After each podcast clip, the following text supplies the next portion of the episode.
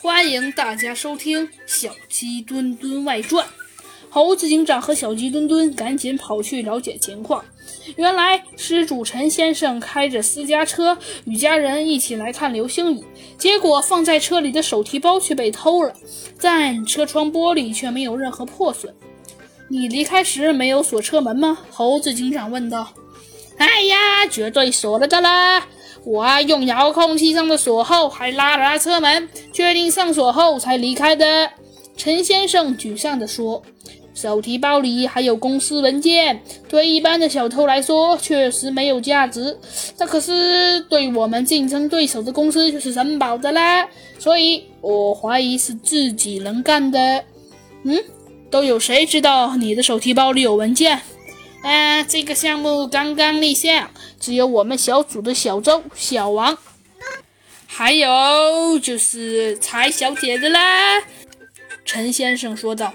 嗯，既然事情有点复杂，猴子警长便先介绍了自己的身份。陈先生怕引起同事的误误会，便让猴子警长秘密帮忙调查他们的不在场证明。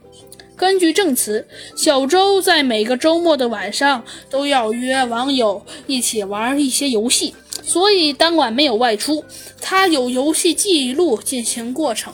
不过，猴子警长说，游戏记录虽然是当晚的。但玩游戏的人不一定就是小周自己，而小王当晚则陪着家人们也一起去天台拍流星雨了。这个证词也得到了家人的肯定。